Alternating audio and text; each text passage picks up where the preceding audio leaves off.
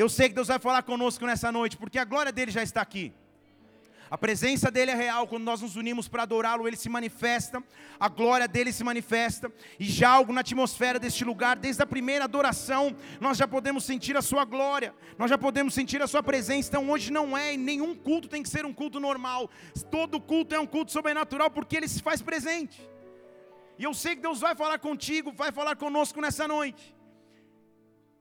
O primeiro texto já é um desafio que se você encontrar, já se conte como vitorioso. Sofonias capítulo 3. Aleluia. Se você tem a Bíblia física, encontrar, dê glórias, porque você já está meio passo da vitória. Sofonias capítulo 3.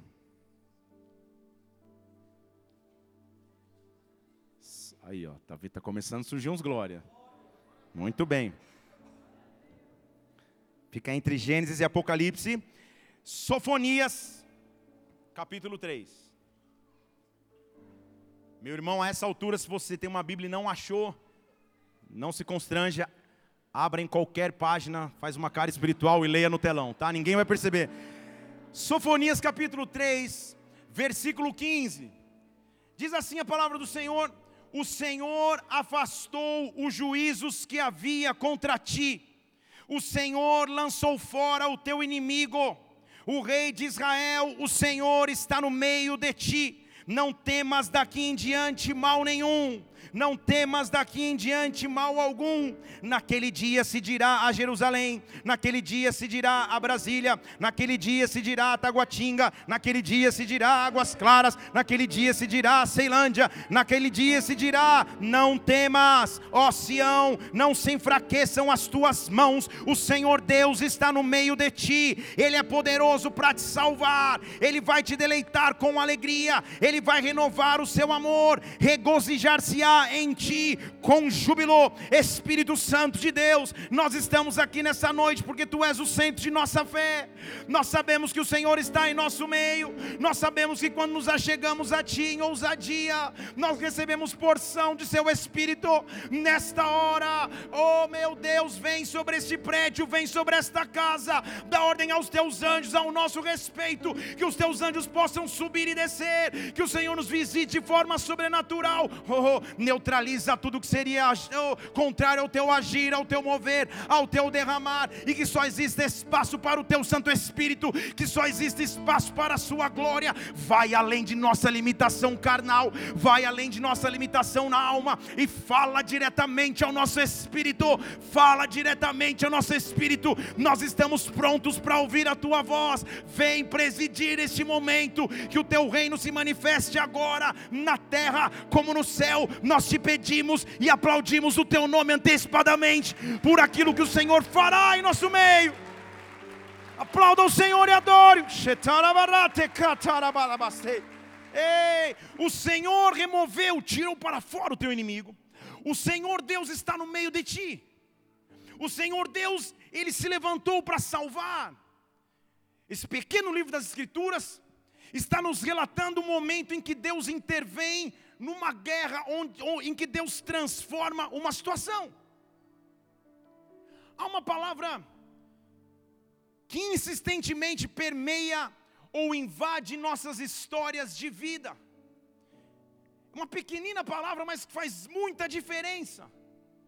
E essa palavra é a palavra quase. Quase. Quase que aconteceu, quase que eu vivi, quase. Há muitos quases que entram em nossa história e insistem em não sair. Gramaticalmente falando, sendo um pouco de professor Pasquale para te dar um embasamento que você não vai usar para nada, a não ser para estudo. A palavra quase na língua portuguesa é um advérbio. Advérbio, por, por teoria e definição, é aquilo que modifica um verbo, um adjetivo ou até um outro advérbio. Então, quando um advérbio vem, ele vem para modificar a frase. É muito diferente você falar eu consegui ou eu quase consegui. Mudou. Eu sou bonito ou eu sou quase bonito. Mudou completamente. Ele modifica a situação. Quando o quase entra, ele muda o que antes estava estabelecido. Como ele também modifica um outro advérbio, você pode dizer quase nunca ou quase sempre. Mas as duas frases são extremos opostos. O problema então está no quase. Quase é aquela fase de nossas vidas em que tudo parece bater na trave.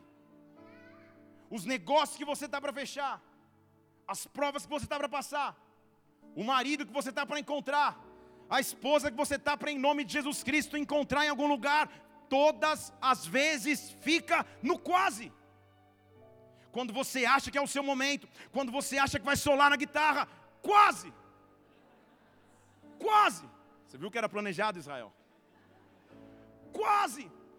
Bate na trave, não chega a sua vez. Não chega o próximo. Uma vez fui tirar RG em São Paulo, num feriado, achando que ninguém iria num órgão que se chama Poupa Tempo, que é mais ou menos como se fosse um na hora aqui de Brasília. Em São Paulo, uma, uma, uma piadinha já que a gente chama de perde tempo, não de poupa tempo. E eu cheguei lá, tipo, acordei cedo, peguei o metrô, fui no, com muita inteligência, fui no, no Poupa Tempo SEC, no centro de São Paulo. Faltou revelação e eu fui. Só para só tirar um RG, porque fui, sei lá, fazer uma viagem para algum lugar, não levei a carta de motorista, levei o RG, a mulher olhou minha foto, tipo da, do, da pré-escola praticamente, falou: Você não é esse rapaz? Eu falei: Eu sou. Eu, quase que eu não embarco, fui tirar um novo. Cheguei, estava vazia a sessão. Eu dei glórias. Lembrando de um amigo, eu falei: Glória a Deus. Eu, eu dei glória. Só que quando eu peguei a senha, às 7h15 da manhã, quando o Tempo abria, sei lá, 7, às 7h15 eu peguei a senha, eu percebi que às 7h15 da manhã minha senha era 275. Eu falei, Deus, não estou entendendo. De repente é uma sequência do dia anterior. Cheguei para a menina dar informações, que estava com um bom humor de trabalhar às sete da manhã no feriado. E falei, onde fica o, o esse local dessa senha para retirada para tirar o RG? Com todo sorriso e solicitude, ela me respondeu simplesmente com uma indicação de rosto. Hum. Tipo, igreja, eu entrei numa sala e eu pensei, ou eles estão distribuindo comida gratuitamente, ou realmente meu dia vai ser longo. Eu acho que eu devo ter saído de lá quase quatro horas da tarde. Porque eu poupei meu tempo, obviamente. Mas o fato é que, como é difícil você criar expectativas para algo, para perceber que ainda é um quase. Como é difícil sair de uma reunião dizendo: agora esse negócio fecha, agora essa venda acontece, agora essa conquista chega em minhas mãos. De repente você pega a senha, está escrito 1792. Está escrito 275, muitos quase estão batendo na minha porta. Está próximo, mas não acontece. Falta um pouquinho, mas ainda não chega. Está quase. Quase. Eu só fico próximo da questão, eu só fico próximo da situação, pouca distância. A palavra quase vem do latim quasi com i, que significa literalmente pouca distância ou uma ligeira diferença por um tris, um pouquinho, prestes a acontecer. No português moderno, a palavra quase dizem alguns que significa cheirinho, mas tudo bem, não vou dizer. Fica quase. Eu estou quase lá, mas não chego. Estou quase lá, mas não abraço. Metade da igreja no Rio, estou brincando, tá? É que eu estou feliz. eu, eu não torço para nenhum time do Rio. Só torço para os grandes de São Paulo, então torço para o São Paulo Futebol Clube. Mas voltando aqui. Então, já desvirtuei o assunto, que também há muitos anos fica no quase. Vamos mudar de assunto antes que. O fato é que, como é ruim em áreas de nossas vidas, batermos na trave ou sonharmos para que não aconteça. A questão é como aguardar os quases se transformarem, como aguardar os quases se transformarem em realidade. Deus te trouxe aqui nessa noite porque eu sei que Ele vai visitar a sua vida, eu sei que Ele vai visitar a sua história. Há uma atmosfera de fé nesse lugar, há uma atmosfera de glória nesse lugar. Levante uma de suas mãos aqui, que Deus comece a visitar o teu espírito, que Deus comece a avivar o teu espírito. Os quases estão se transformando. Oh, falta um pouco, mas não acontece. Falta um pouquinho, mas não realiza. Deus está colocando as mãos nessa noite para transformar a tua história. Dê um brado ao Senhor e aplaudo aqui neste lugar e adoro. Ei! Então, como que eu aguardo um quase em Deus? Em primeiro lugar, não perca a sua fé. Fale para alguém, não perca a sua fé. Quando os quase começam quase se transformar em impossíveis, o maior ataque que vivemos é em nossa fé. Porque Hebreus diz que sem fé é impossível agradá-lo, Hebreus capítulo 11. Então o inimigo sabe que se nossa fé balança, nós vamos passar a desagradar a Deus ao nos aproximarmos dele sem fé.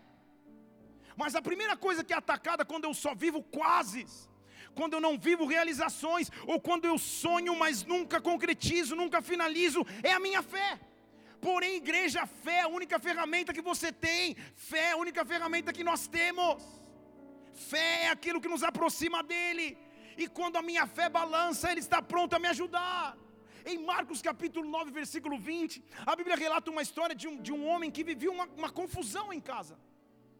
Ele tinha um filho que frequentemente convulsionava, endemoniado, espumava, revolvia-se, ele vivia uma situação difícil. Por anos aquela história perdurava, por tempos aquela história não mudava.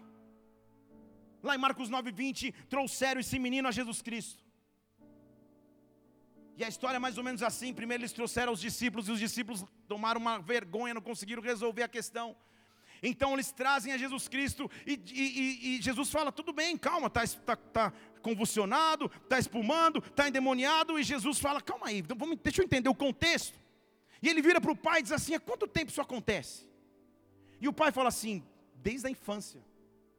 Infância no original desse texto, que foi escrito em grego, é pequena idade ou quase recém-nascido. Então, desde a infância, toda a realidade que o pai tinha com esse filho era de manifestações demoníacas, convulsões, espumando. Ele sempre vive assim, pior. Ele é um escravo, o pai está dizendo, porque às vezes ele se joga no fogo, às vezes na água. Mas se você pode fazer alguma coisa, tem compaixão de nós e nos ajuda. Tipo, eu estou perdendo as esperanças, meu filho fica só nesse quase de enfermidade que não muda desde a pequena infância. Essa é a minha realidade. Ei, se você pode fazer, faça. Se você pode fazer, intervenha. E Jesus fala: Eu posso. Eu posso. Mas sabe o que ele diz? Ele adiciona: Tudo é possível ao que crer. Fale comigo: Tudo é possível ao que crer. Mas fala se você já tivesse jantado. Tudo é possível. Ao que crê. Tudo é possível. Ao que crê. Mas a afirmação, vem comigo aqui, a afirmação do pai do menino tem que nos deixar um pouco em dúvida, porque eu não estou entendendo o que ele está querendo dizer. Porque ele fala: se você pode nos ajudar, ajuda-nos. Jesus diz: Eu posso, tudo é possível se você crer. E sabe qual a resposta imediata do pai do menino? Eu creio. Mas me ajuda porque eu não creio. É o que ele diz. Eu creio, mas me ajuda na minha incredulidade. Não, ou você crê ou você não crê. O que está acontecendo nesse texto? Eu creio, mas eu estou chorando. Me ajuda porque eu sou incrédulo. Opa! Qual é a diferença entre a crença e a incredulidade que o pai está mencionando? Sabe o que o pai estava tentando dizer? Não é que eu deixei de crer que Deus pode agir, mas na minha situação, na minha circunstância, na minha realidade que não muda, eu já me tornei um incrédulo. Eu não deixei de crer em Deus, eu creio, mas eu estou deixando de ter fé. Vocês estão aqui comigo? Eu não deixei de crer que Ele pode, mas na minha circunstância em específico, eu preciso de ajuda. Eu preciso de ajuda. Eu preciso que Deus me avive com fé. Então Jesus diz: Eu vou ajudar a tua fé, eu vou salvar a tua incredulidade, eu vou acabar com o teu quase. Porque com a multidão começou a se aglomerar. Jesus já viu o tumulto começando, ele disse para o menino: Eu repreendo em o nome de Jesus Cristo, espírito imundo, mudo, surdo, eu te ordeno, sai e nunca mais entre nele. O menino gritou, se agitou, mas o demônio saiu. E o menino ficou como morto. E a, parte, e a maior parte dizia: morreu. Tipo, matou. Jesus chegou, se posicionou, pegou o menino pela mão, o ergueu. Versículo 27. E aquele menino ficou de pé. E aquele menino ficou de pé e aquele menino ficou de pé. Eu sei que você crê em Deus, mas muitos de nós passamos fases de incredulidade. Eu não sei se está conseguindo discernir a diferença entre os dois. Deus eu creio, eu sei que Ele é real, eu sei que Ele existe, mas para minha circunstância eu estou começando a ficar incrédulo. Então, Senhor, eu preciso ser sincero contigo e te pedir: me ajuda com a minha fé, me ajuda com a minha incredulidade, me resgata da minha da minha dúvida, intervém na minha história. Se você pode fazer fazer algo, faça. E Ele está te respondendo nessa noite: Eu posso, eu posso, eu posso, eu posso, eu posso. Dê um brado a Ele e aplauda, porque Ele está renovando a tua fé. Renova a tua fé, então. Primeira coisa que eu faço para esperar o quase se transformar é não perder a fé. Em segundo lugar, não se entregue ao cansaço. Salmo capítulo 69. O salmista está dizendo: Salva-me, Deus. As águas subiram até o meu pescoço. Eu entrei num lamaçal, não consigo mais firmar o pé. Eu estou em águas profundas, a corrente está me levando. Me salva, Senhor. Eu estou cansado de clamar. Eu acho que o salmista era brasileiro, porque ele diz: secou a minha garganta. Cansei de clamar, minha garganta já secou, meus olhos estão desfalecendo de esperar pelo meu Deus, eu estou cansado. Em alguns momentos você vai se cansar. Em alguns momentos onde os quase parecem persistir na tua história, você vai cansar, mas a questão é o que você faz com o seu cansaço, onde você direciona o teu cansaço. Não há problema em se sentir cansado, não há problema em parecer que a situação é mais forte do que você, porque às vezes é mesmo. O problema é não saber o que fazer com o seu cansaço, entregar o seu cansaço à solidão, ao medo, à apatia, ao distanciamento. Pelo contrário, Mateus capítulo 11, versículo 28, ele está dizendo: você vai vai cansar, mas quando você cansar, venha a mim, todos que estiverem cansados e sobrecarregados e oprimidos, eu vos aliviarei. Faz o seguinte: coloca sobre vós o meu jugo e aprendam de mim. Eu sou manso e humilde de coração, então você vai achar descanso para as vossas almas. O meu jugo é suave, o meu fardo é leve. Ele está fazendo uma analogia que nós dizemos amém mas que não diz respeito à nossa cultura urbana. Ele está falando para uma cultura de, de predominância de agricultores, que usavam carroças para se mover. E julgo era a peça que ficava no, no, lombo, no ombro dos bois. Estou pensando se boi tem ombro. Mas ficava no lombo dos bois. Era uma peça de madeira que eles carregavam a carroça. Olha eu fazendo o, o boi. Eles carregavam a carroça. E ele está dizendo: há momentos em que você está carregando sozinho pega o meu jugo e carrega comigo o jugo, porque daí o fardo, aquilo que você carrega na carroça, vai ficar leve. Então ele está dizendo: vai existir momentos de cansaço, irão existir momentos onde os quase vão te levar ao limite, e nesse momento, descansa em Deus. Nesse momento, descansa em Deus. Deus está te oferecendo descanso nessa noite, porque Ele está transformando tua situação de quase ele está transformando tua situação de casa, de quase. Em terceiro lugar, não se frustre com o próprio Deus. Não entregue a sua fé. Não se renda ao cansaço. Não se frustre com o próprio Deus. Eu vou citar novamente o Salmo, um dos dois versículos do Salmo que a gente estudou aqui na, na quarta-feira. Para que você entenda que a frustração com o próprio Deus às vezes até acontece conosco. Porque o salmista está dizendo: Senhor, versículo 3 de Salmo 6, minha alma está perturbada. Minha alma está perturbada, Senhor, até quando? Consegue perceber o cara vivendo quase? Até quando, Deus? Até quando eu vivo isso? Até quando essa circunstância? Até quando, Pai? Ele diz assim no versículo 4: Volta, Senhor, volta, Senhor, volta, Senhor. Eu já disse na quarta aqui, então não vou repetir para você vir na próxima. Ah, Vou só para te dar uma deixa.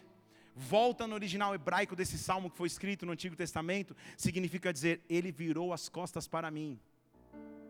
Então o salmista está realmente frustrado com Deus. Ele está dizendo assim: Senhor, até quando? O Senhor virou as costas para mim, volta, volta, me livra, me salva pela tua misericórdia. Volta, meu Deus, volta, Senhor. Mas Deus está te visitando nessa noite para dizer que o teu quase vai acabar. É importante entender que o quase nos força a um período de transição, mas quando essa transição é profética, quando Ele assume o controle da história, Ele transforma os meus quases, Ele transforma os meus quases. Eu quero que você, antes de eu continuar aqui, Há uma atmosfera profética nesse lugar. Se você tem vivido quase na sua vida, eu quero que você levante uma de suas mãos ou as duas e você comece a profetizar sobre a tua própria história. Oh, qual é o quase que Deus vai transformar? Qual é o quase que Deus vai transformar? Eu não sei se isso está envolvido às tuas finanças, ao teu ministério, às tuas emoções, a salvação dos teus filhos, a cura dos teus familiares, mas Deus está visitando o teu quase nesta hora. Eu disse que Deus está visitando o teu quase nesta hora. Eu posso ver anjos de Deus aqui nesse lugar, subindo e descendo. Oh, Ele tem em suas mãos incensários que eles levam à presença do Pai, que são as orações dos santos. A oração que você faz nesse lugar está sendo ouvida nos céus. Deus está transformando o teu quase agora. Deus está avivando a tua fé. Deus está te dando renovo no cansaço. Deus está se reconciliando contigo. Chegou a hora de sair do quase. Dê um brado ao Senhor o mais alto que você puder, porque o teu quase acaba. Ei! Quando a Bíblia fala de transições, igreja, transições são momentos cruciais porque são momentos onde uma geração passa o bastão para outra e principalmente um líder passa o comando para outro líder. E há muitas transições bíblicas que sofreram o, o, o, a ameaça ou o desafio do quase. Moisés com Josué, quando Moisés é arrebatado aos céus, Josué fica meio que prostrado, e um anjo de Deus o visita e diz: Eu sou contigo, eu sou príncipe do exército do Senhor. Paulo e Barnabé, há muitas transições na palavra. E uma das mais emblemáticas, simbólicas, importantes, diz respeito a uma sequência de milagres sobrenaturais que tem que nos ensinar o que acontece quando quase acaba. E o teu quase vai acabar. O teu quase vai acabar. Aquilo que antes você só batia na trave, chegou o tempo de acabar. E Deus manifestar o seu, o seu poder de milagres. Pense numa sequência de milagres, igreja. Segundo a Reis capítulo 2, fala de um momento de troca de bastões entre um homem chamado Elias e o seu sucessor Eliseu. Elias é a figura do profético no Antigo Testamento. Assim como Moisés é a figura da lei, Elias é a figura do profético. Ele foi o cara usado para desafiar e destronar os profetas de Baal foi o cara usado para confrontar Jezabel, não exterminá-la, isso foi isso da outra pregação, mas confrontá-la, proclamar uma seca sobre a nação. Ele era um profeta, mas profeta nível master, profeta de território, profeta de nação. Um dia ao se sentir sozinho, deitar-se num zimbro, pedir morte para si mesmo, Deus disse: Você não ficou sozinho, tem gente ainda que está aí.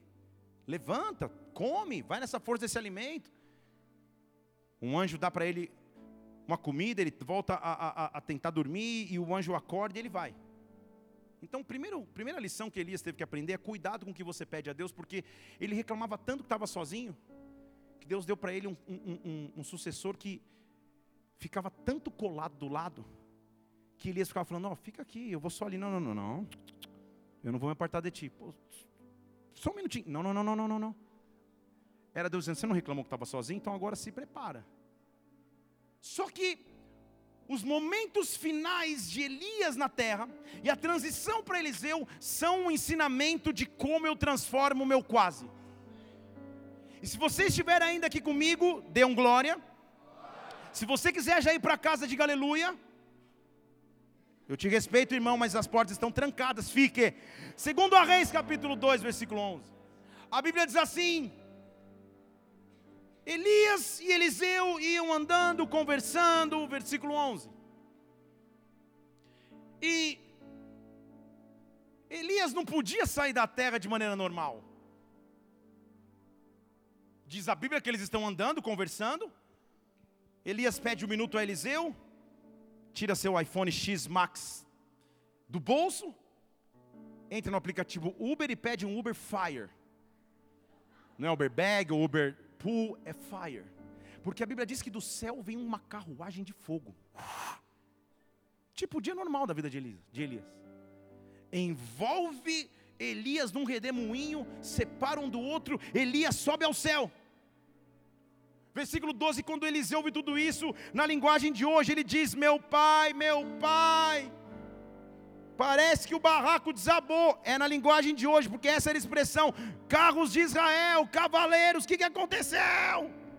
E não vi mais Elias, Elias. Pegou as suas vestes, rasgou em duas partes. Pegou a capa de Elias, voltou para a beira do rio. Pegou a capa que caiu, feriu as águas e falou: Onde está o Senhor, o Deus de Elias? Tipo, não vou, se, eu não sei se. Pode ir colocando setinha para baixo, hein, Mariane? Está chorando já na palavra? Muito bem. E, Onde está o Senhor, o Deus de Elias? Ele feriu a água e as águas se dividiram de uma banda para outra e Eliseu passou. Diga glória a Deus. Com certeza agora ele, ele ia ser afirmado como profeta. Porque é uma sequência de milagres sobrenaturais, todo mundo andando, vem um, um, um, carruagem de fogo, leva Elias embora, ele pega a capa, bate no rio Jordão, o rio se abre, ele atravessa. Porém, eles não estavam sozinhos nessa, nesse evento, nessa empreitada, havia, um, havia uma plateia, havia um público. Elias era responsável por uma companhia de profetas em Israel aproximadamente 150 ou 120 profetas em Israel, eram cuidados e ensinados por Elias. Esses profetas viram esse evento. E a palavra de Deus diz no versículo 5 que quando os filhos dos profetas, versículo 15, perdão, quando os filhos dos profetas viram isso aconteceram, eles disseram: certamente, o espírito de Elias repousa agora sobre Eliseu. Foram ao encontro dele e se inclinaram diante dele em terra. Diga aleluia. Eliseu devia no seu coração esperar o momento onde o quase ia se tornar realidade. Onde ele deixaria de ser um aprendiz do profeta Elias e finalmente assumiria a sua função como profeta em Israel. E depois que Elias sobe num carruagem de fogo, você vê que ele estava tão seguro que ele fala assim: Onde está o Senhor de Elias? Tipo, eu não vou me garantir ainda, porque vou chamar Elias aqui. Onde está o Senhor de Elias? Deus abre as águas, os profetas vêm, se curvam diante dele, dizendo: Agora você é o nosso profeta. Talvez Eliseu tenha pensado: Agora acabou o meu quase, aleluia, glória a Deus. Ele pegou o seu iPhone também, fez uma selfie, hashtag meu quase já era. Eu sou o novo profeta em Israel. Será? Porque os profetas se curvaram diante dele. E enquanto uns estavam se curvando, chegaram alguns homens no versículo 16 e falaram assim: Eliseu, tem 50 homens aqui, deixa a gente procurar Elias. Pode ser que, os, que ele tenha tomado um, um, um Hadouken aqui, alguma coisa do, do Espírito do Senhor, e está jogado em algum lugar. Então, começa-se a entender quais são as lições para que o quase vá embora. Está comigo aqui para poder começar a pregar? Depois dessa rápida introdução? Como que o quase vai embora de nossas vidas? Em primeiro lugar, igreja, deixe o passado no passado. Diante daqueles homens estava um novo profeta de Israel. E a preocupação deles foi dizer: vamos procurar Elias em algum lugar, não é possível que acabou assim para romper com o quase, o passado tem que ficar no passado. Muitas vezes nós ficamos nos lamentando pelo que foi, muitas vezes ficamos frustrados por aquilo que tivemos, muitas vezes achamos que o melhor tempo já foi. Isso é típico de pessoas que estão no quase, pessoas que vivem quase na vida financeira, por exemplo. Ficam tentando dizer: ah, como era bom aquele tempo. Como era bom aquele tempo que eu comia danoninho, chambinho, chandelle. Oh meu Deus, agora é só misericórdia. É leite com groselha se dá. Oh meu Deus, como era bom aquele tempo. A casa que eu morava, o local onde habitava, os locais que eu viajava, Senhor, como era bom os carros que eu dirigia. Estão como aqueles profetas olhando para trás. A pessoa que fica no quase na sua vida emocional fala: Meu Deus, o que aconteceu comigo? Eu era o rei das micaretas, pai, o campeão do campeonato de beijos. Oh Senhor, oh meu Deus, que prova. Ah, Senhor, os abadás vinham de graça. Ah, meu Deus, eu era o rei da pipoca. Ah, meu Deus. Estão aqui? A pessoa que passa por crises ministeriais fica, Senhor amado, Oh, no coralzinho infantil era uma bênção, Pai. Ah, eu sabia achar os versículos de cor. Ah, meu Deus, eu já preguei a palavra com autoridade. Ah, meu Deus, eu já subi no altar para fazer algo. Ah, meu Deus, por que Ele te pergunta nesta noite? As tuas melhores memórias estão no passado. Se o teu Deus é um Deus de futuro, o passado tem que ficar no passado para que Deus possa fazer coisas novas, para que Deus possa te renovar. Não importa a tua circunstância atual. O importante é entender que Deus pode transformar o teu quase, Deus pode te dar poder de ressurreição, Deus pode te dar poder de restituição. E quando quase acaba, tudo que te foi roubado te é restituído. E eu estou profetizando isso em o nome de Jesus Cristo. Dê um brado a Ele neste lugar, dê um brado a Ele. Oh! Eliseu, Eliseu estava dizendo: agora os caras vão me reconhecer, eu, eu sou profeta. E a primeira coisa que os caras chegam a dizer para ele, fala: Eliseu, quase, hein? Ainda não. Vamos procurar Elias. Pode ser que ele está jogado em algum monte, pode ser que ele se perdeu em algum lugar. Põe o versículo 16 na tela para mim de novo. Manda os homens buscá-lo. Eliseu responde: Não vá, não os enviem. Como deve ter sido doído para aquele cara ter acabado de dividir, aquele cara, olha a intimidade com Eliseu, acabar de dividir o Rio Jordão ao meio, manifestar a glória de Deus. E toda a preocupação que, que as pessoas tinham com ele era eles podiam buscar o passado. Sabe quando você sai para conhecer alguém, acompanhado pelos seus pastores, acompanhado pelos seus pastores, mais uma vez acompanhado pelos seus pastores, mas você sai para conhecer alguém, e aí você pede um, por favor, uma água com gás de limão. Ai, meu Deus, meu antigo namorado também tomava essa marca de água. Você fala. A primeira você perdoa. Na segunda, por favor, eu quero uma salada. Ah, ele também. Meu Deus, como Deus é bom. Você fala, ah, você já levanta. Simula uma contusão, vai no banheiro e some. Por quê? É difícil conviver com alguém que só fica no passado. Porque o passado só nos traz nostalgia. O passado só nos traz frustração. Vocês estão aqui? Sim, o passado nos traz alegrias, mas Deus tem alegrias ainda muito maior para você agora. Deus tem alegrias para você muito maior agora. Você já deve ter conversado com alguém nostálgico. A nostalgia nos, tra nos traz sim alegria algumas vezes. Você está no local, jantando com a sua esposa, aí começa a tocar uma música, você fala: Meu Deus, essa foi a primeira música que a gente ouviu junto. Dançamos no bailinho, lembra? Eu estava segurando o rodo, você tirou da minha mão, você nem sabe, isso não é da tua infância. E, você começa a tocar, sei lá. Mas o difícil é quando o passado só te traz marcas, lembranças tristes. E Deus está aqui para curar esses traumas. E para dizer que o teu quase não está baseado no teu passado, mas num Deus que vai te dar futuro. Num Deus que vai te dar futuro. Eliseu diz assim: não vai buscar o teu passado.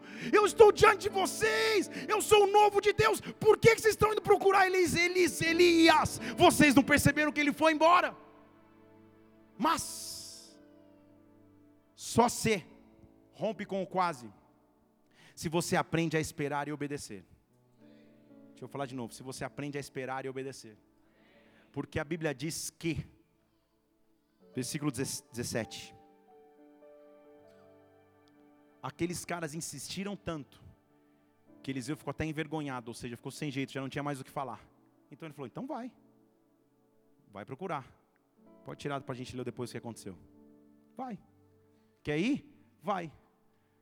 Tem pessoas lá nas igrejas da Indonésia que elas se aconselham com cinco líderes ao mesmo tempo, para ver se pelo menos um deles fala aquilo que elas querem ouvir. Porque quando elas escutam isso, ela fala: É Deus na terra. Estão comigo? Pode tirar da tela, Mariane, por favor. Enxuga, enxuga uma lágrima com uma mão. Isso. E.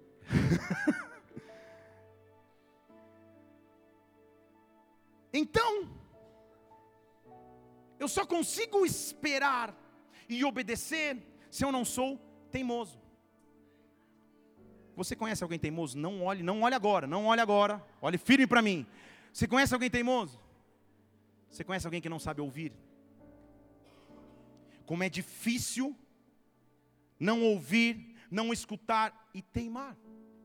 Eliseu estava dizendo: Cara, não vão buscar Elias, vocês não vão achar. E eles insistiram tanto, eles quiseram fazer tanto dessa maneira, que, eles, que Eliseu falou: Então vai. Você já ouviu outras pessoas que dizem assim: Eu não preciso me aconselhar com ninguém. Meu relacionamento é com meu pai. Só Deus fala comigo. Para que eu vou abrir minha vida a homens? Para que eu vou me submeter a alguém? Para que eu vou contar minha história para alguém? Então se prepara, pega uma caneta se você é um desses. Não vou nem olhar.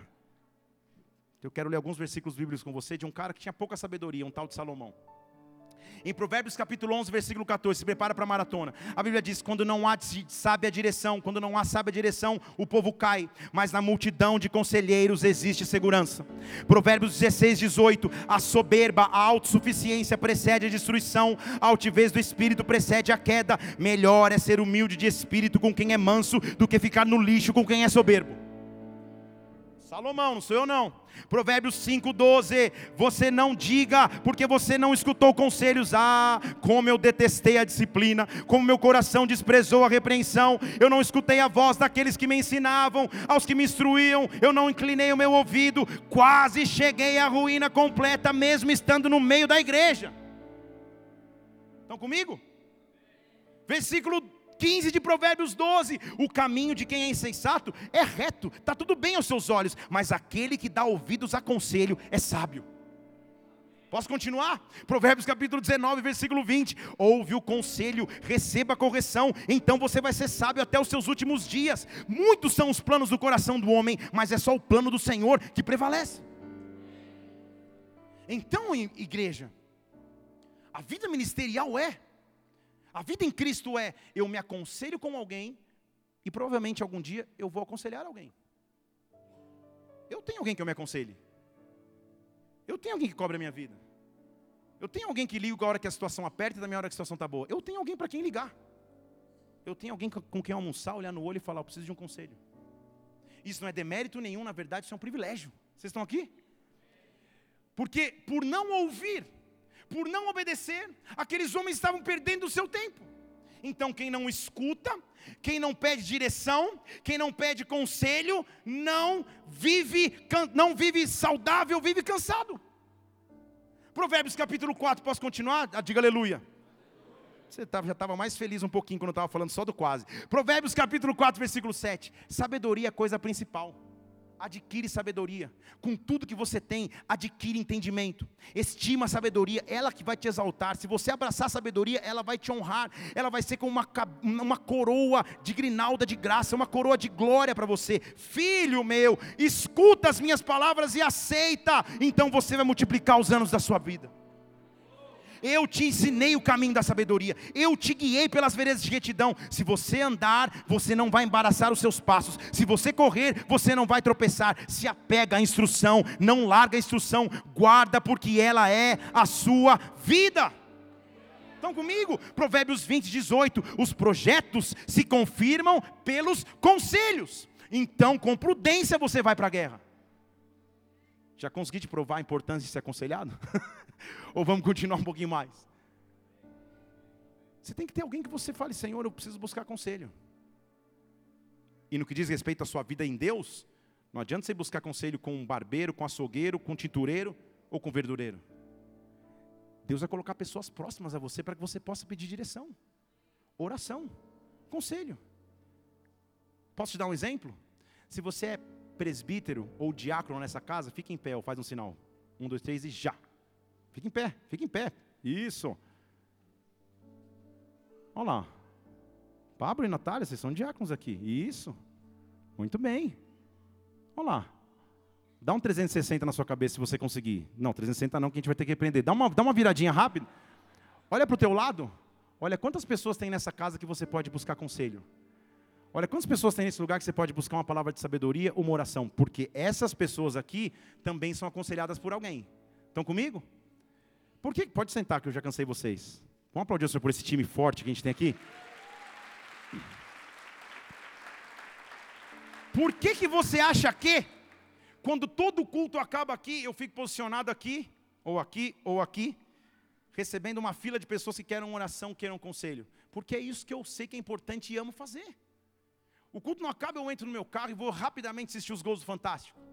Eu assisto a reprise na Globo News, porque quem fez essa reprise na Globo News à meia-noite deve ser um cristão. Mas eu assisto depois em casa. Eu te convido a ficar aqui um dia comigo para você ver que alegria que é. As crianças correndo, meus filhos já de pijama, o Mateus subindo na bateria, com alegria. Porque eu sei a importância que é poder aconselhar e o privilégio que é poder aconselhar alguém. Então não passe circunstâncias sem, sem ouvir e principalmente sem obedecer. Deus vai colocar pessoas ao seu lado para que você cumpra a palavra de 1 Tessalonicenses, capítulo 5. Eu estou falando vários textos para que você possa anotar. Exortai uns aos outros, edifique um ao outro, como na verdade vocês já fazem. Mas irmãos, reconheçam os que trabalham com vocês e principalmente aqueles que presidem vocês no Senhor. Estão comigo? Ele está dizendo da importância de você ter alguém que você fala, cara, esse é o meu líder. Esse é um líder de célula, esse aqui é, é uma pessoa que, que tem uma caminhada cristã, que eu me espelho e eu quero buscar conselho com ele. Estão comigo? Muitas vezes pessoas entram no meu gabinete pastor e falam, pastor, eu estou aqui a contragosto, a revelia. Eu não preciso ouvir nada de pastor, ou não preciso abrir minha vida para ninguém, mas já que minha esposa insistiu, tipo, e eu, prazer, meu irmão, eu te amo em Jesus Cristo, vamos conversar. E a situação se transforma porque ninguém foi feito para viver sozinho. Ninguém foi feito para não buscar conselho, ajuda e direção. E não há demérito nisso, na verdade, há honra, há privilégio nisso. Então aqueles homens, eles não estavam ouvindo um conselho sábio, e por não ouvir um conselho sábio, eles não conseguiam sair do quase. Vocês estão aqui? Diga aleluia. Prepare a agenda de aconselhamentos essa semana. 974002391. Por que, que a gente tem esse canal na igreja? Para que você possa ter uma direção, para que você possa buscar alguém. Por isso que a Bíblia diz em Romanos capítulo 13, versículo 1: toda alma ela tem que estar sujeita a alguma autoridade superior não há autoridade que não venha de Deus, e as que existem foram ordenadas por Deus. Então ele está dizendo: essa, essa é a saúde do corpo, ter alguém que eu possa buscar ajuda, direção, ter alguém com quem eu possa buscar auxílio no momento que eu precisar. O meu quase acaba quando eu entendo que Deus usa pessoas para transformar a minha história, Deus usa pessoas para transformar a minha vida, Deus usa canais de bênçãos na terra homens de Deus sábios, mulheres de Deus sábias, que vão trazer direção e vão te auxiliar em momentos difíceis. A ciência, que é o aconselhamento, é também uma das maiores alegrias de um pastor. Quantas pessoas que estão aqui sentadas, que já passaram em conversas comigo ou com líderes dessa casa, mas principalmente comigo, e, e, eu vejo momentos na sua história onde você passou dificuldades, onde você falou, Senhor, ah meu Deus, e daqui a pouco com alegria você vem, pastor, aqui está o meu convite de casamento vou citar nomes. Que alegria! Que bênção! Ver alguém que não falava com seus pais, num aconselhamento, numa instrução à luz da palavra, daqui a pouco está abraçando seus pais. A palavra de Deus transforma e Deus usa instrumentos para transformar na terra. O meu quase acaba quando eu começo a me abrir para ouvir, aprender e obedecer. Eu não preciso andar independente, eu preciso depender de Deus e Deus vai colocar pessoas para me ajudar na caminhada. Dê glória a Deus, porque Deus não te deixa só.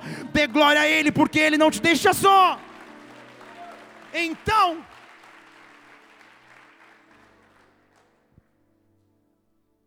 Aqueles caras chegam e falam: a gente quer voltar ao passado. Vamos buscar Elias em algum lugar. Põe de novo agora, vamos voltar para o texto principal, segundo a Reis, capítulo 2, versículo 17. Eles insistiram tanto que Eliseu falou: vai, já que você quer ir, vai. Eu sei que vocês vão perder tempo, mas vão. E a Bíblia diz que 50 homens andaram por três dias. E obviamente não o acharam. Então perceba comigo que ouvir uma palavra de direção e sabedoria te poupa inclusive esforço. E aí eles voltam.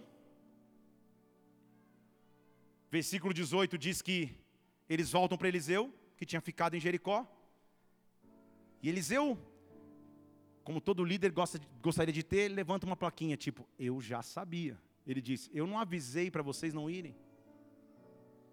Eu não avisei para vocês não irem. Vocês estão me fazendo ficar no quase.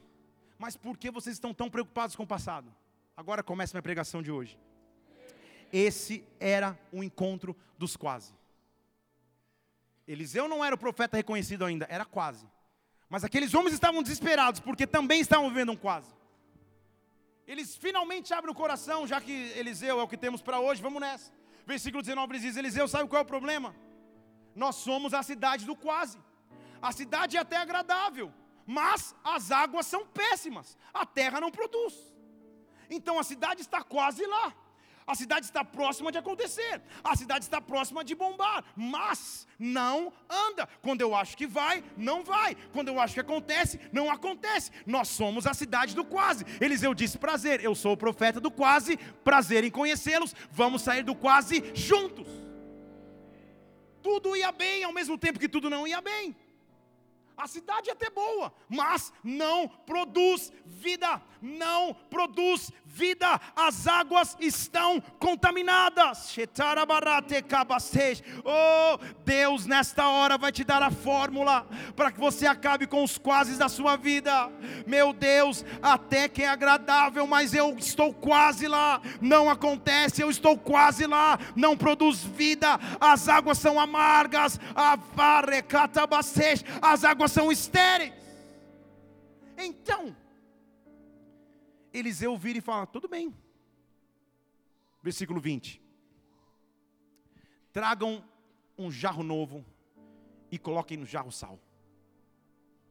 E você pensa comigo, a essa altura ele ia querer fazer um churrasco? Porque não tem sentido, não, não tem absoluto sentido esse pedido. Os profetas estão reclamando da cidade e das águas. E Eliseu fala: Me deem um prato novo. E traga um pouco de sal. Deus quer falar conosco nessa noite. Deixa na tela o versículo, tá? Deus quer falar conosco nessa noite. Deus quer falar contigo nessa noite. Deus já está falando contigo nessa hora. O que Eliseu começa a fazer é a tua fórmula para acabar com o quase jarro, só que não era só jarro, era um jarro novo. Jarro novo, igreja, diz respeito a uma estrutura nova algo que nunca foi usado, diz respeito a uma ideia nova, diz respeito à disposição para aprender, diz respeito a se atualizar novamente, diz respeito a se reciclar de novo. Quando Deus vai acabar com quase na minha vida, Ele faz nova todas as coisas. O que Deus coloca na minha mão é uma estrutura nova. Deixa eu te dizer de maneira clara em português: uma ideia que ninguém teve na tua área de atuação do teu trabalho, Deus dá a você. Uma ideia, uma sabedoria para o estudo que ninguém encontrou Ele dá a você uma vertente ministerial que você passa a fluir de maneira nova, Ele concede a você. Quando quase vai acabar, o que você tem que pedir a Deus é: me dá um vaso, me dá um vaso, mais um vaso novo, me dá um vaso, mais um vaso novo. Oh, como eu me lembro na minha infância em Barbacena de enquanto eu estava em casa jogando bola de meia na sala ou fazendo tarefa de casa. Eu me lembro da minha avó que essa semana completou 93 anos de idade. E eu me lembro dela na infância cantando: Eu quero ser. Vocês nem sabem dessa música. Senhor amado. Ó, tem, tem uns das antigas aí também. Como um vaso nas mãos do oleiro. Quem conhece essa música aí? É, vamos revelar os quarentinha, todo mundo. Quebra minha vida e faça de novo eu quero ser, e era Pinho Sol, era Lustramóveis, eu quero ser um vaso novo. O que ela estava dizendo é a referência de uma palavra de Jeremias, que inspirou essa música, mas que diz: Senhor, há momentos que eu preciso é simplesmente de algo novo. O quase vem na minha vida quando o novo de Deus vem. E eu estou vendo o novo de Deus chegando sobre a tua casa. Eu estou vendo o novo de Deus chegando sobre a tua carreira. Eu estou vendo o novo de Deus chegando sobre o teu ministério. Há uma atmosfera de coisas novas. Nós estamos numa maternidade espiritual e sonhos novos estão nascendo. Ideias novas estão surgindo. Estruturas novas estão vindo. Coloca nas minhas mãos um jarro novo. Coloca nas minhas mãos um vaso novo. Eu não sei se você sente a glória de Deus que está neste lugar. Eu não sei se você sente a presença dele que está aqui nesta casa. Ele está te renovando. Coloca nas minhas mãos um jarro novo. Coloca nas minhas mãos o novo que eu preciso. Oh! Só que ele diz assim: não deixe o vaso vazio. Não deixe o vaso simplesmente sem conteúdo. Põe um pouco de sal no vaso. Põe um pouco de sal aí. Sal, igreja, tem inúmeras características que eu poderia fazer uma série de pregações sobre o sal. Mas dentre tantas, o sal, em primeiro lugar naquela época, era um conservante. Não havia freezer ou geladeira. Conservavam-se os alimentos no sal. Então o sal conserva a vida para que ela não vá embora. O sal traz equilíbrio. O sal era usado para limpeza. O sal era usado, obviamente, para salgar, para trazer sabor. Assim como o sal era usado para trazer melhor fluidez aos líquidos. O sal era um dos maiores, ou se não o maior componente que se usava com tudo. Não à toa, ao falar sobre nós, Jesus Cristo disse que nós somos o sal da terra. Então, simbolicamente, de maneira profética, o que Eliseu está fazendo é: Senhor, me dá um vaso novo e eu quero me colocar. Você entende? Aqui. Eu quero colocar a minha vida nessa nova estrutura, porque hoje eu sou o sal da terra.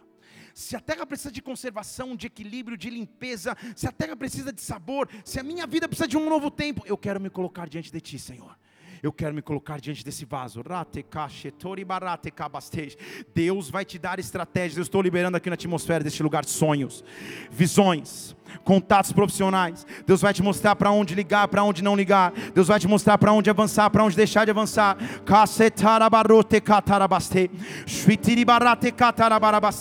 Ah, quando eu estava fazendo essa palavra, o que Deus me incomodava e me mostrava principalmente é que Deus está transformando vidas profissionais desta casa. Pessoas que estão desempregadas, chegou o tempo de Deus trazer o teu emprego. Pessoas que estão buscando recolocação profissional, chegou o tempo de Deus surpreender. Pessoas que estão precisando de grandes contratos, chegou a hora de Deus liberar dos céus. Levante suas mãos como quem vai receber algo. Um jarro novo está sendo colocado nas tuas mãos. Ponha nele sal, ponha nele sal, ponha nele vida, ponha nele equilíbrio.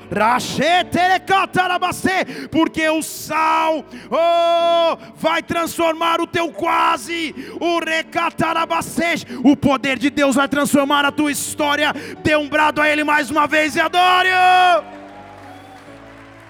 Ei! Posso pregar por mais cinco minutos? O pastor falar isso tem mais 45, mas posso cinco pelo menos.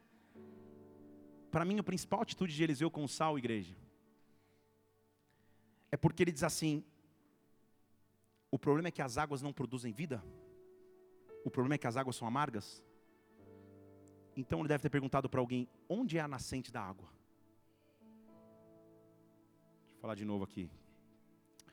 Onde que nasce esse manancial? Eu preciso ir no manancial. Eu preciso ir na raiz. Eu preciso voltar na nascente. Porque creiam vocês ou não, eu vou fazer um ato louco aqui, mas eu sou louco mesmo. Aprendi com Elias. Eliseu devia estar pensando. Então só preciso encontrar a nascente das águas.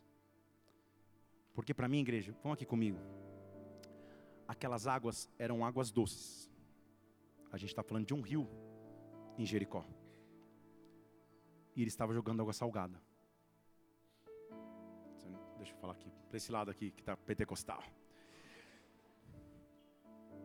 Jogar sal num punhadinho de água doce, na manancial de um rio, é dizer: Senhor, a minha atitude transforma pequenas águas doces em grandes mares salgados. Vocês estão aqui? A minha atitude, quando o meu quase se rompe, me tira do pequeno e me coloca no grande. O que eu preciso fazer é encontrar o manancial. O que eu preciso fazer é encontrar a nascente. O que eu preciso fazer é ir onde onde a morte achou que prevaleceria. Onde eu preciso ir é onde a esterilidade achou que venceria. Então o que eu vou fazer é em autoridade. Eu estou com um jarro novo nas mãos. Ele está cheio de sal. Onde está o manancial? Onde está o manancial? Onde está o manancial? Onde está a nascente? Antes que você saia desesperado procurando o lago Paranoá, eu vou te mostrar onde está a nascente. Aqueles que crerem em mim, do seu interior fluirão rios, fluirão rios de água da vida.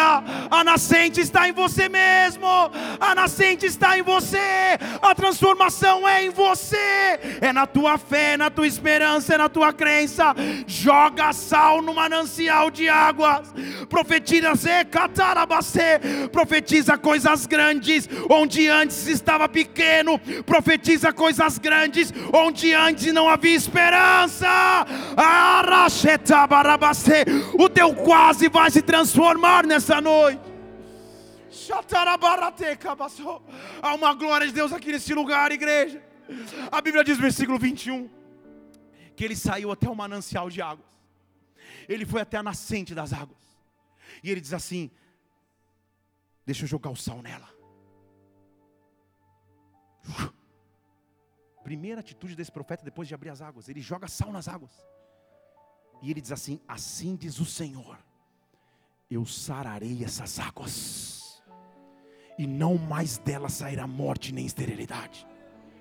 Assim diz o Senhor, eu sararei essa. É um negócio incoerente, louco e maluco, porque é um rio de águas estéreis e amargas. Amargas quer dizer que elas não eram aptas para o consumo, elas trariam morte para aqueles que a consumissem águas amargas no deserto é, é, é, sentença de morte. Como que o cara vai na nascente da água e joga um pote de sal e fala: agora vai ter vida nessa água.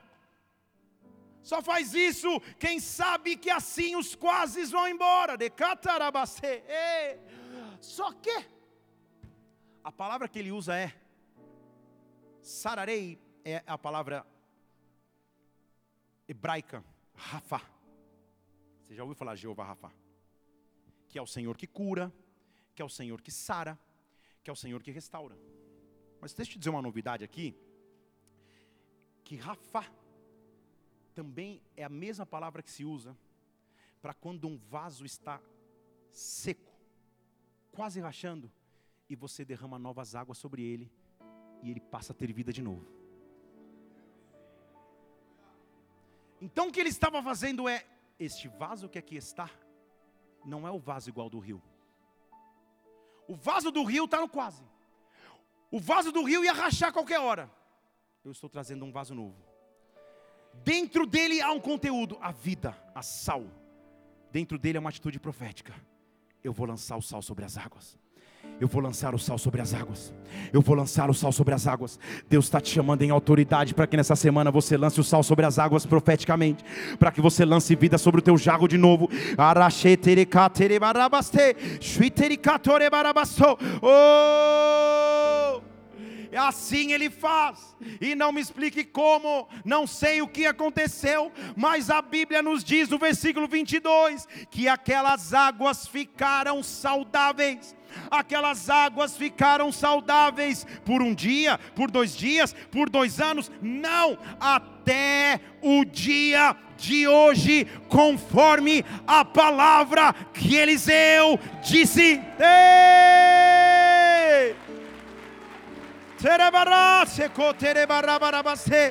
Oh! A minha atitude de fé me faz trocar de advérbio. Voltando para a língua portuguesa eu saio do quase, que significa muito perto de, ou há um tris de, e eu deixo esse advérbio para lá, e passo a usar o advérbio sempre, que significa perpetuamente e eternamente. Vocês estão aqui comigo? Quando eu saio do quase, o que eu passo a viver é eterno. Quando eu saio do quase, o que eu passo a viver é definitivo. Eliseu dizia, o que Eliseu estava dizendo é: quando quase acaba na minha vida, não é por um ano, dois, três, quatro, cinco. Quando quase acaba na minha vida, é para eternidade. Quando quase acaba na minha vida, é para eternidade. Ah, ele não tinha um versículo que eu e você temos, ele nunca tinha lido, porque não tinha sido escrito um versículo que, se eu não me engano, está em Hebreus capítulo 13, versículo 11, 8, perdão Hebreus 13, versículo 8: Jesus Cristo é o mesmo ontem, é o mesmo hoje, mas Ele é o Deus do sempre, Ele é o Deus do sempre, Ele é o Deus do sempre. Aplauda o Senhor e adore, aplauda o Senhor e adore. Oh! Deixa Ele visitar teu quase agora. Deixa Ele visitar o teu quase agora. Ah, feche seus olhos aqui neste lugar. Lança sal sobre as águas. Lança sal sobre o teu casamento. Lança sal sobre a tua vida emocional. Lança sal sobre as tuas finanças. Lança sal sobre a tua empresa. Lança sal sobre o teu ministério. Oh, o que eu preciso é saber que Deus é um Deus que para sempre, para sempre, Ele tira o quase e coloca o sempre. Ele tira o quase e coloca o sempre. Ei! Oh, quais são os quase que você está enfrentando e vivendo? Não vai mais bater na trave, não vai mais ficar por fazer. Hoje a tua história está mudando em Deus. Hoje a tua história está mudando em Deus. Se você crê nisso que eu estou dizendo, não espera nem mais um segundo. Levanta do seu lugar agora, levante suas duas mãos aos céus e adora o Senhor como aquele que já recebeu sempre, como aquele que já recebeu sempre, como aquele que já recebeu sempre, como aquele que saiu do quase e agora entrou no sempre. Deus está modificando a tua história, Deus interveio na tua história, o teu quase acaba. Oh, quando o profético se manifesta em Deus, vamos adorá-lo. Oh.